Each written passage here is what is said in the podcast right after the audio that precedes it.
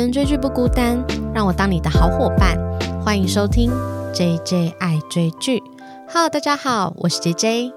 今天这一集呢，算是一个特别篇吗？就是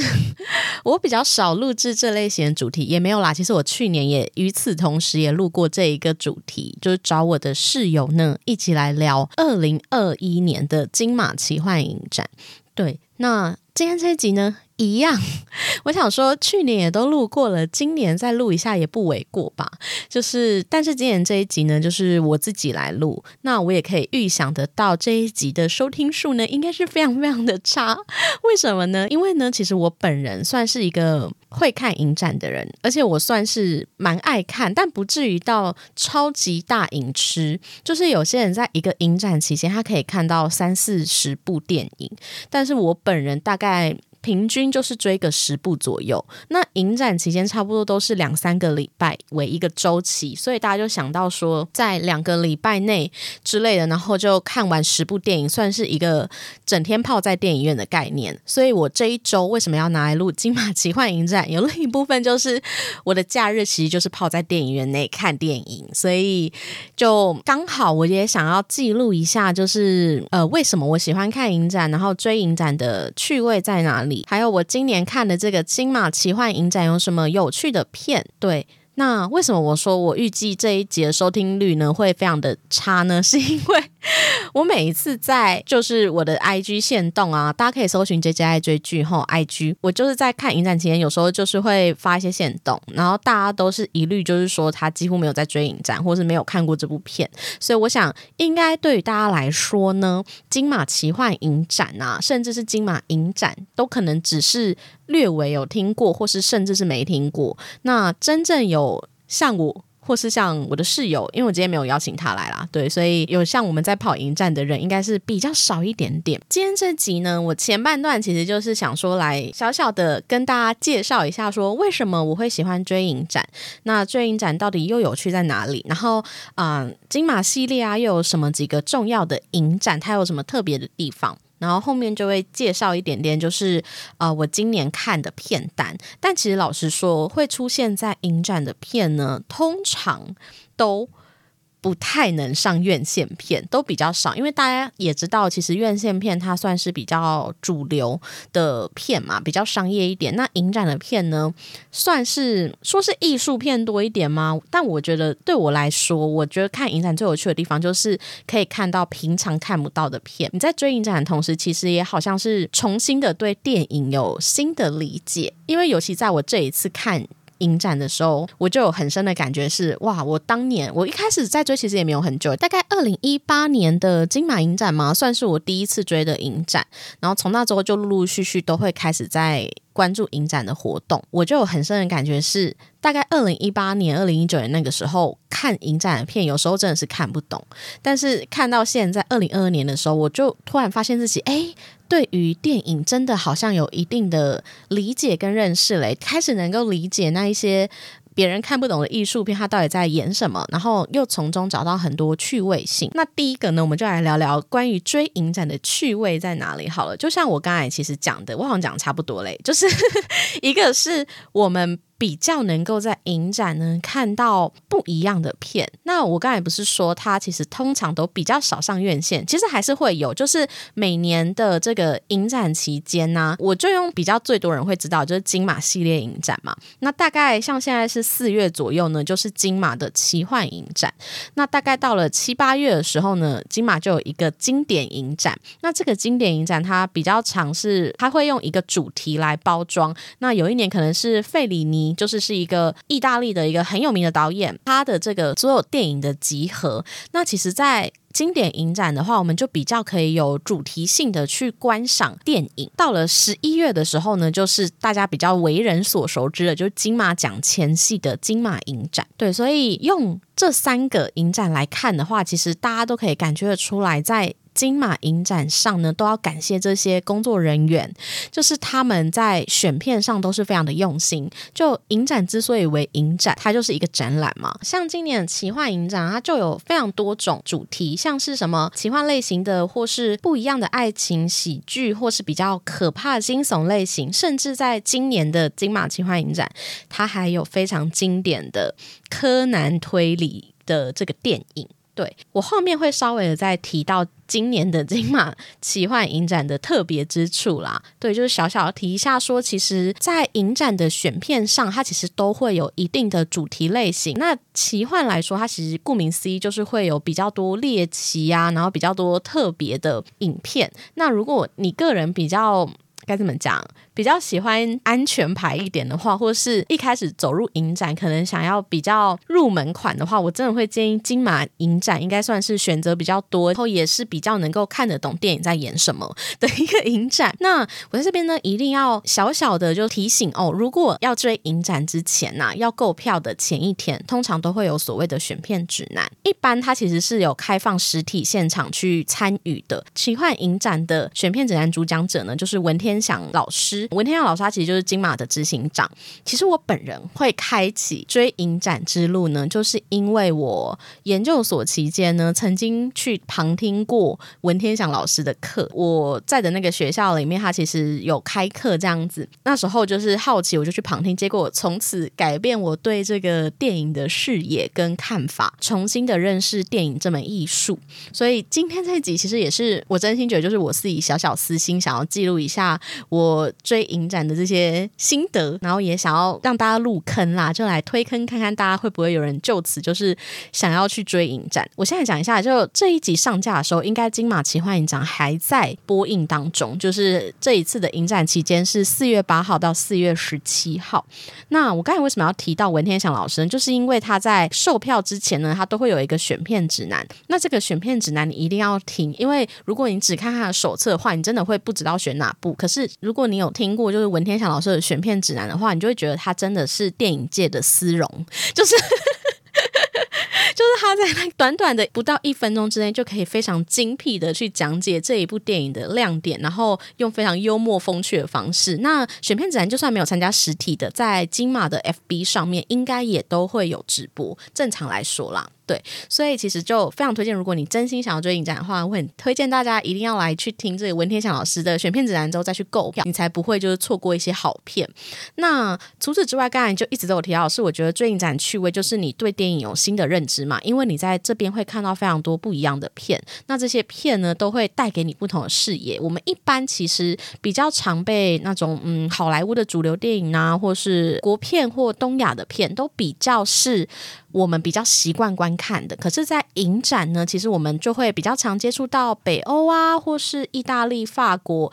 各式各样各国、世界各国的片都有可能出现在影展里面，所以当你看的电影多的时候，你就会对于电影开启新的视野。那除此之外，追影展趣味还有一个部分是会感受到观众对于电影的崇敬之心。可想而知，会去追影展的人呢，一般来说也是至少像我这样，就是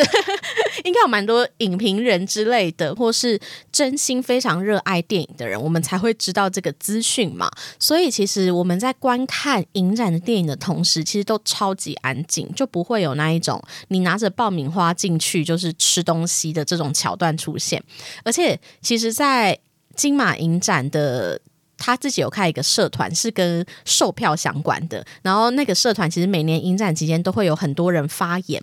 那这个发言除了有讨论哪一部电影好看之外呢，还有一个部分就是所谓的影展警察，就是不知道大家有没有听过这个词汇？这真的算是影展会出现的生态吧？嗯，我个人其实算是不会很介意旁边的观众在干嘛，但是有些人其实，尤其是影展观众，他们对于影展的那种电影的崇敬之心是非常非常高的。所以他们可能只要听到旁边有人讲话，或是吃东西的声音，或是踢椅子什么之类的，都一定会马上的就是大声的站起来说：“你可不可以不要再吵了？这样子对就很凶，对，所以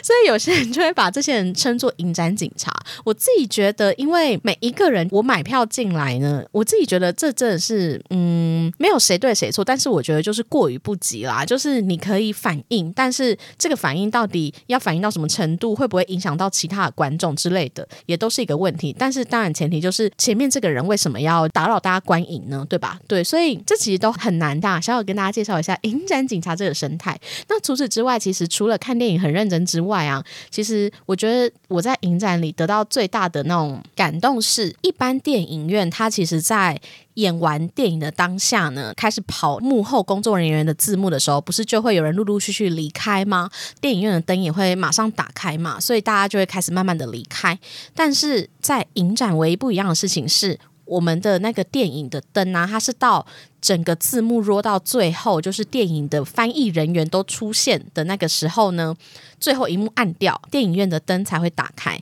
那这个时候打开的时候，影展的，如果你未来真的会去当影展的观众的话，请记得要在最后给这部电影一个掌声。对，在看完影展片的最后呢，大家都会很有 sense 的，就是给这部电影一个很盛大的掌声。所以在这个掌声之后，大家才会陆陆续续起来走人这样子。所以我就觉得，其实，在看电影。里面呢，除了在看电影是一种享受之外，感受就是大家一致的对于这部电影有一股崇敬，然后欣赏艺术品，然后来到一个像美术馆这种很静谧，然后很心灵平静的地方的时候，你就觉得，诶，其实。那个整体的心灵状态是蛮舒服的。其实我觉得我个人追影展的趣味，其实就是差不多就是这样，就是能够看到不一样的片，然后开拓对于电影的视野嘛。然后还有就是共同的跟所有的影迷一起参与这个盛会。那刚有提到说台湾其实有几个重要的影展，我自己最主要的刚有提到就是金马三个影展嘛，奇幻影展、经典影展跟金马影展。经典影展顾名思义，它就是以全世界的经典电影为策划，然后它每一年都会选择一个代表的影人或是地区为主题这样子。所以其实我觉得，在看经典影展的话，其实你就可以更有主题性，然后更全面的就。过了这个夏天的时候，你就突然对了这个导演特别认识，而且我觉得在看同一个主题下的电影，你会发现他们真的有共同性。例如我在看费里尼的经典影展的时候啊，我那时候大概看了，是第一次从这个影展就真正认识费里尼这个人，然后我就从他早期的电影看到晚期的电影，仿佛可以看到一个人的成长历程，然后一个人他在经历他的现实生活中的一些变化之后，会如何影响到他的创作作品。所以我觉得，其实，在看经典影展的话，我个人是。是非常喜欢的。如果你今年有兴趣的话呢，其实他应该就在七月二十三号到八月十二号的时候，会在台北就是做这个捷克斯洛伐克的电影黄金时代，是今年的经典影展主题。那十一月的时候就是金马影展嘛，我想金马影展就除了有很多金马奖入围的片之外呢，其实也会像奇幻影展一样有各式各样的主题，但是它的主题就。比较是呃大众可以接受一点的啦，就奇幻影展主打就是非常猎奇怪异的那种电影，超乎你的想象感官世界的那一种电影。对，所以我觉得如果你真心想要入手影展的话，我觉得金马的影展呢算是一个比较好入门的这个敲门砖。那除此之外啊，还有一些金穗奖影展啊，还有台北电影节纪录片影展、文学影展、女性影展，还有什么香港电影影展。所以其实如果大家真的是一个就是有在关注艺文活，活动的话，蛮多主题类型的活动，它都会举办影展这样子。那我自己。目前我在追的就是金马三个影展之外，就是台北电影节影展。那来小小聊一下今年金马奇幻影展它的特别之处好了。刚才有提到说它的选片原则都是非常的奇幻嘛，然后又有一定的主题。那我个人非常喜欢追金马奇幻影展，是因为它有一些很特别的场次。那其实这个我记得我在我去年跟我室友阿芳录的那一集关于影展的这个内容的时候，我应该就有提到，就是它有所谓的惊喜。喜场跟 K 歌场，惊喜场是什么呢？惊喜场呢，它每年都会有一部呢电影，就它会小小的公布一些关键字给你，那你要进到电影院。开演的那一刻，你才会知道啊，今年的惊喜场是在播什么电影。那很可惜的是，我现在录音的时候呢，其实我还没看惊喜场，所以还没有办法知道今年惊喜场是什么电影。可是我看到他们的粉砖其实有公布，但我就是一直跳过那贴文，我想要保留那个惊喜的感觉。就像我去年那集跟我室友讨论的一样，其实惊喜场它虽然有这样一层的活动包装，就是让你进入电影院的时候，你才知道啊今天演什么的这种感觉。可是其实我们连看了两年，都发现说，其实惊喜场电影它算是蛮安全牌的，就是它其实不会特别的猎奇，然后它甚至主题内容呢都比较平易近人一点。所以我想应该也是补足说，很怕大家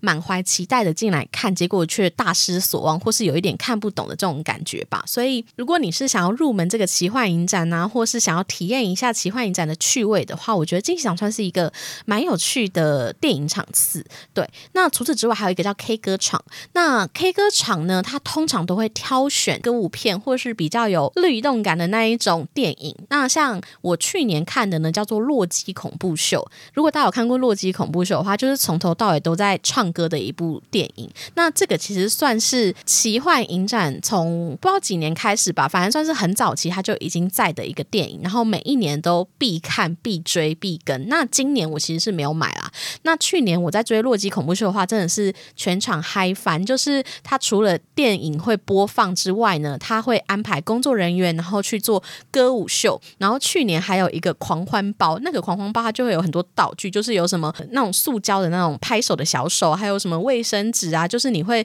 配合这个工作人员的表演呢，去跟他做互动。然后你在看《洛基恐怖秀》电影同时，它那个字幕如果是可以跟着唱的，它就会变成有点像卡拉 OK 的字幕，所以你就真的像在电影院唱卡拉 OK 的感觉，就可以放声大唱歌。那今年呢，我们没有买这个《洛基恐怖秀》，我们是买呃《万花嬉春》，不知道大家有没有听过？这其实这几部 K 歌场电影呢，都是蛮经典。换句话说，就是有点老啦，就你也不一定听过这部电影。它其实是一个非常简单的歌舞片，所以它在这部电影里面呢，其实有很多跳舞的场面。但是呢，如果你有参加过洛基恐怖秀的 K 歌场，再来到这个万花嬉春的话，而且万花嬉春今年算是第一次放映，他邀请了一个舞团叫做摇摆舞团，然后来针对一些电影中的一些经典的歌舞片段呢，来进行现场的表演。那我觉得，如果你有看过《洛基恐怖秀》，你就会知道它是一个很互动感很强的 K 歌场的场次。但是呢，《万花嬉春》就是比较像是单纯看表演，歌的话你也不太会唱，所以，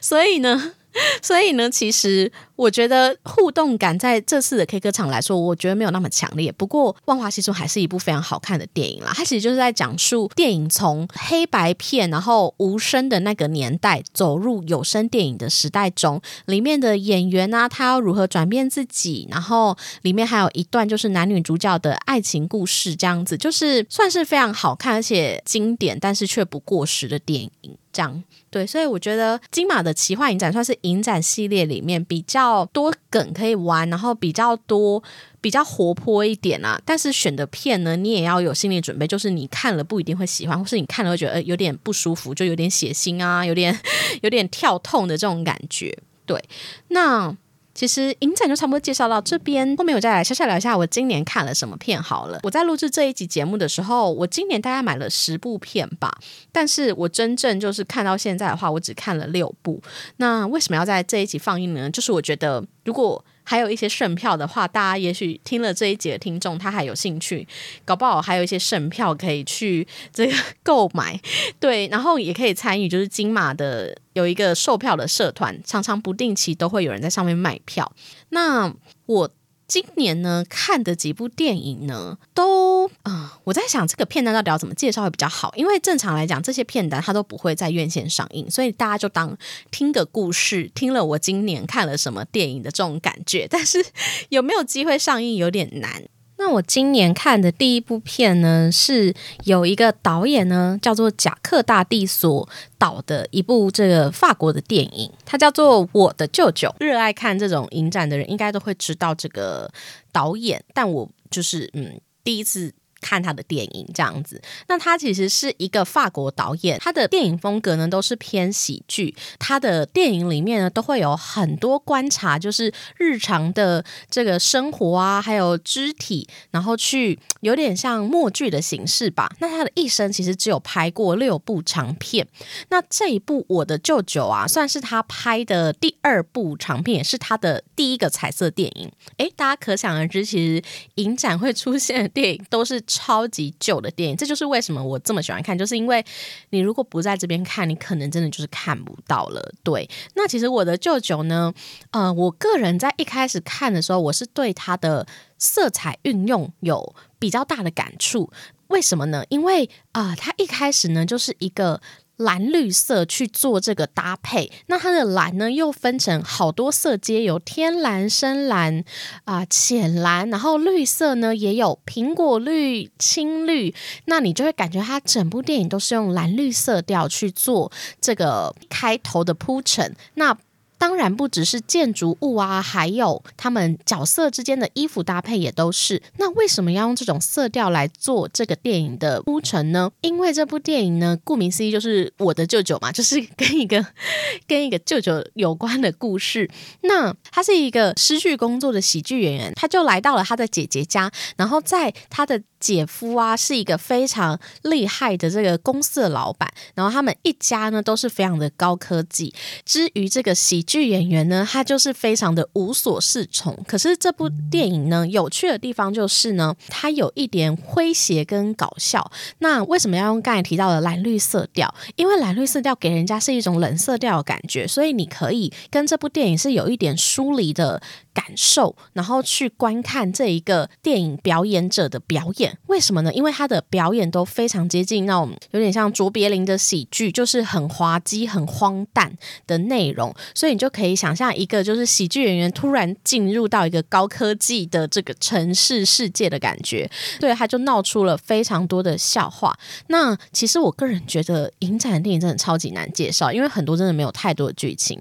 它这一整部电影呢，其实就是有一点。像是这个默剧的喜剧的这种感觉，然后对话也不多。他有一点反讽的样子，是像刚才提到那个姐夫啊，他虽然好像是一个社会上有头有脸有地位的人，但是他却并没有像他的小舅子一样有趣。然后他只要在他在的地方呢，都充满了欢乐的这种感觉。所以他们之间也有那种男人的战争的这种感觉。对，那我的这首算是我看的第一部电影。隔天呢，其实我礼拜六那一天呢，我就是排了五部电影，但是我必须自首，就是我每一次影展的时候呢，都会尽量把。影片都排在同一天，因为我就觉得 速战速决，我就是想要一天把这个电影补完，然后其他天还有事情做自己的事。结果每一次，我觉得大概人的极限就是两到三部，所以我那一天礼拜六呢，我虽然买了五部，但是后来另外两部都就是赠送给别人这样子。对，那。我看的第二部电影呢，就是礼拜六看的是《寻人启事》这一部呢，它其实会在院线上映。我个人觉得这部算是一般大众都会觉得蛮好看的一个题材。它其实是一个日本电影，不知道大家有没有听过一个日本的真实社会案件？诶，没错，现在话锋一转，这个故事呢其实是跟杀人案有一点关联性的。它就是本来呢是一对父女呢，他们相依为命，生活在一起，然后。看起来女儿的妈妈好像蛮早就离开了。那后来有一天呢，爸爸突然就消失在家中，然后不见踪影。然后他女儿就非常的着急，就开始找寻了他的爸爸的这个故事这样子。但是在他爸爸消失之前呢，他的女儿呢就听到他爸爸曾经跟他说：“我在。”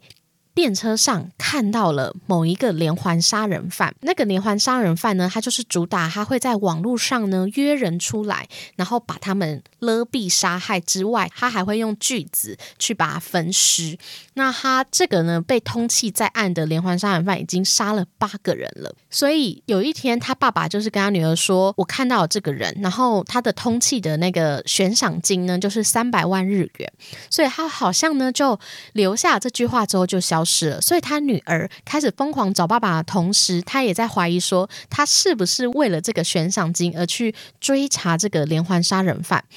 才开始了这一个失踪之旅呢？这样子，所以后来呢，他的女儿就开始寻父嘛。但是我觉得这部电影好看，是我们本来以为是一个很单线的故事，就是到他女儿好像疑似找到他爸爸那一刻。突然就切换视角，所以这部电影它是有三个视角，然后来看同一个事件，就是关于这个爸爸为什么失踪，然后他到底在失踪期间去了哪里。所以一开始是女儿视角，后来是那个杀人犯视角，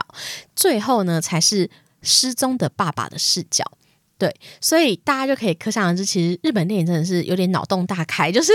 算是蛮多巧思编排在里面的。但是我也必须说，因为我个人蛮爱看一些真实杀人案件或社会案件的。那这部电影，我怀疑我没有特别看，但它好像是有一点点改编自某一个日本的真实案件。诶，就是不知道大家有没有听过这个真实案件？就是有一天呢，有一个少年他被破获家中藏了。八个人头吧，还是九个人头？就是他的冰箱内有人头，然后就发现啊，原来他是一个连环杀人犯。可是最猎奇的事情就是，当大家去抽丝剥茧他为什么要杀人的原因的时候呢，发现其实啊，他杀人的动机并不只是单纯他爱杀人而已，而是每一个来跟他见面被他杀害的人，其实都是自愿的，他们每一个人都是。不想活的人都是想自杀的人，所以他就是透过这一个人的手来结束自己的生命，所以就是类似这样子的一个社会的真实案件，大概就是这部电影想要传达的。那他当然也会讨论一些关于安乐死的议题，这样子。那我自己觉得《寻人启事》算是我看了这一部电影之后是觉得蛮好看的。那他。在之后呢也会上映，就非常推荐大家。如果之后它上映的时候，就可以去看下一部电影呢，叫做《不可思议但千真万确》。它是一个叫做昆汀·杜皮尔，然后是一个巴黎的导演。这一部电影啊，真的算是脑洞大开。就大家从它的名字就可以窥探出，它的确就叫不可思议但千真万确，就是里面有非常多很。荒谬的故事，但是都好像是真实发生的。然后你整部片看从一开始到最后结尾的时候，你就真的觉得啊，真的就是不可思议但千真万确。现在这个这个评论是不是很空洞？想说我怎么一直在重复同一句话？可是如果你跟我一样有看过这部电影的。听众，你真的就是这种感受？那他其实好，我小小简介一下他的剧情。他在讲述结婚很多年的中年夫妻，他们终于存够了钱，然后用自己的积蓄买了一间房子。那这部电影呢，比较猎奇的地方就在于，当房仲介绍他们这个两层楼的一个郊区物件的时候呢，他告知了他们一个关于这个房子的秘密，就是这个房子呢有一个地下通道。你只要通过这个地下通道呢，你就可以时间要进十二个小时，就是瞬间要进了十二个小时的时间。但是它有一个秘密，就是它还可以让我们回春三天。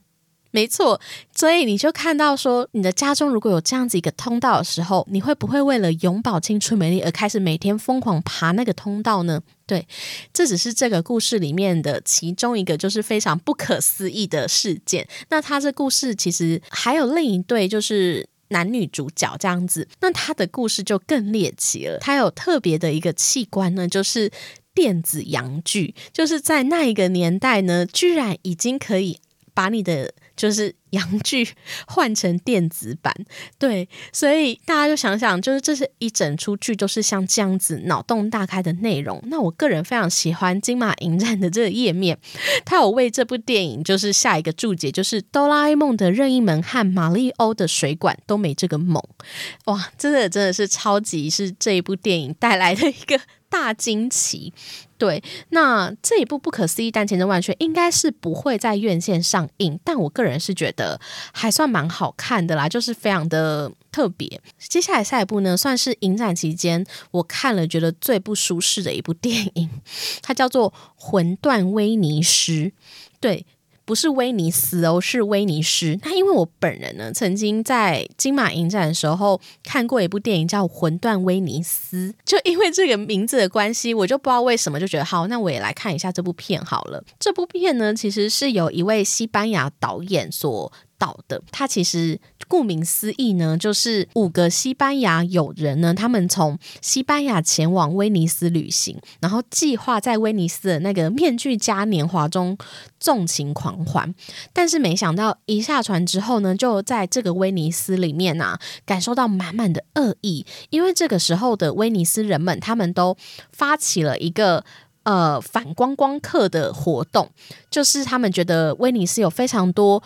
观光的文物啊，景点都被这些观光客破坏殆尽，所以你就跟着这五位友人的视角出发的时候，你就觉得天哪，这个城市对他是满满的恶意。那《魂断威尼斯》其实算是一个恐怖片，它到后面其实有很多就是血腥跟恐怖的镜头。那我为什么说它让人很不舒服呢？一个是这五位主角一定是恐怖片里面就是必备的那一种主角，就是非常的白目，明知山有虎，偏向虎山行的那一种，就觉得。天呐，又是这种剧情，到底是怎样？到底为什么要这么的白目呢？但是除此之外，是因为它就是一个恐怖片嘛，但是感觉成本没有很高，所以你会感受到它有很多很刻意的剧情安排，还有很我不喜欢这样讲一部电影，但是我会觉得真的是有一点，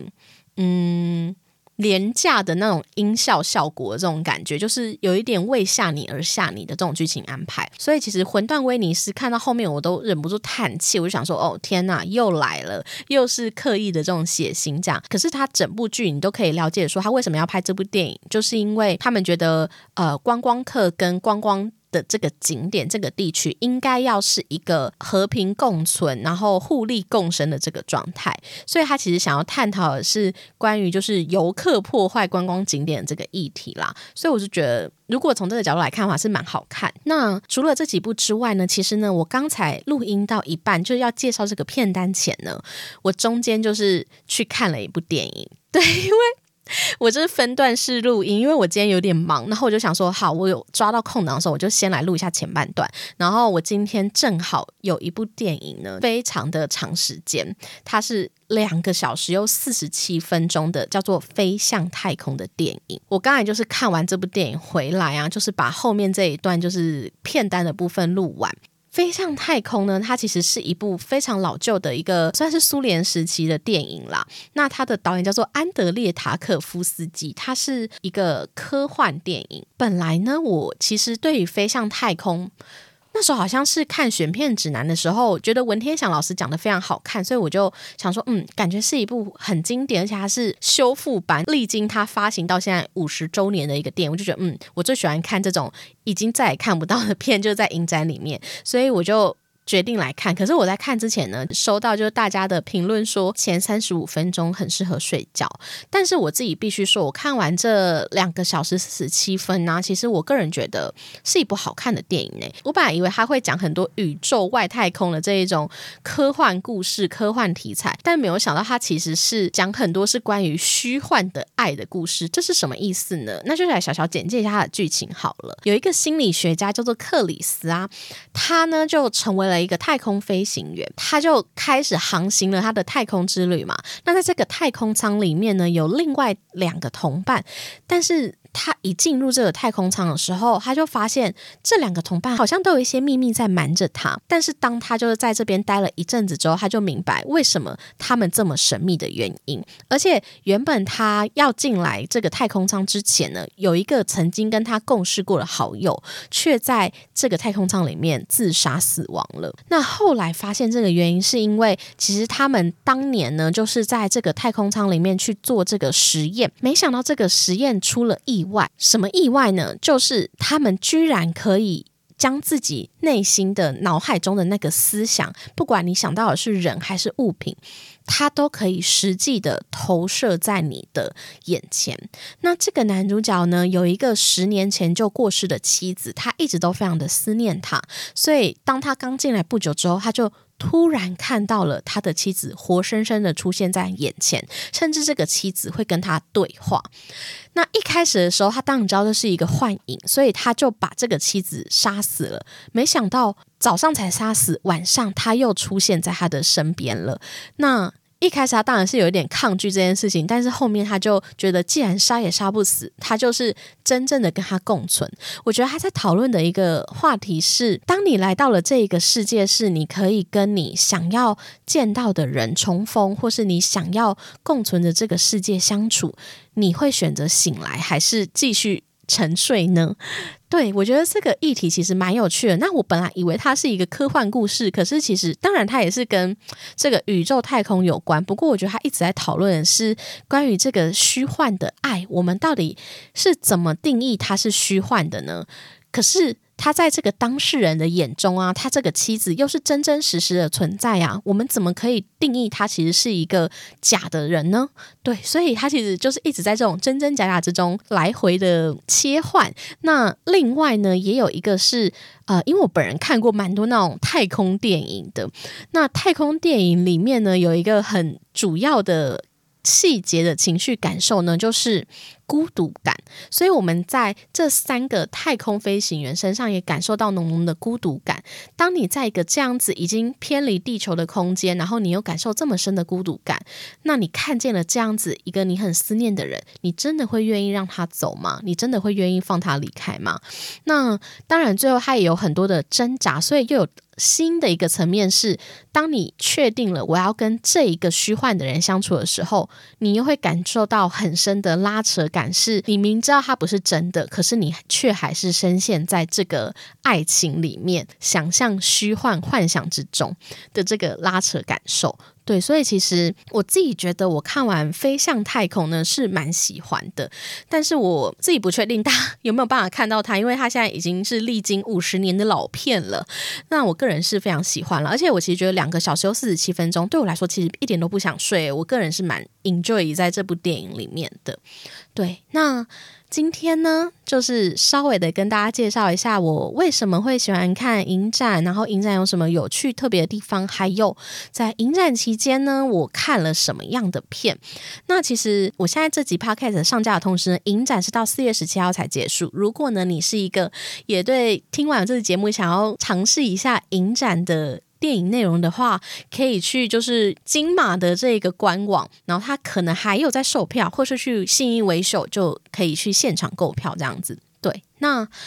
不知道大家喜不喜欢这集内容，而且我感觉起来应该会看影展的人很少。我不知道大家听完这集有没有听得懂这样子。对，那非常感谢大家今天的收听。如果你喜欢这集节目的话，可以去 IG 搜寻 J J I 追剧，跟我分享听完这集的心得，或是在 Apple Podcast Mr Box 底下留言给我五星好评哦。那非常感谢大家今天的收听，大家再见，拜拜。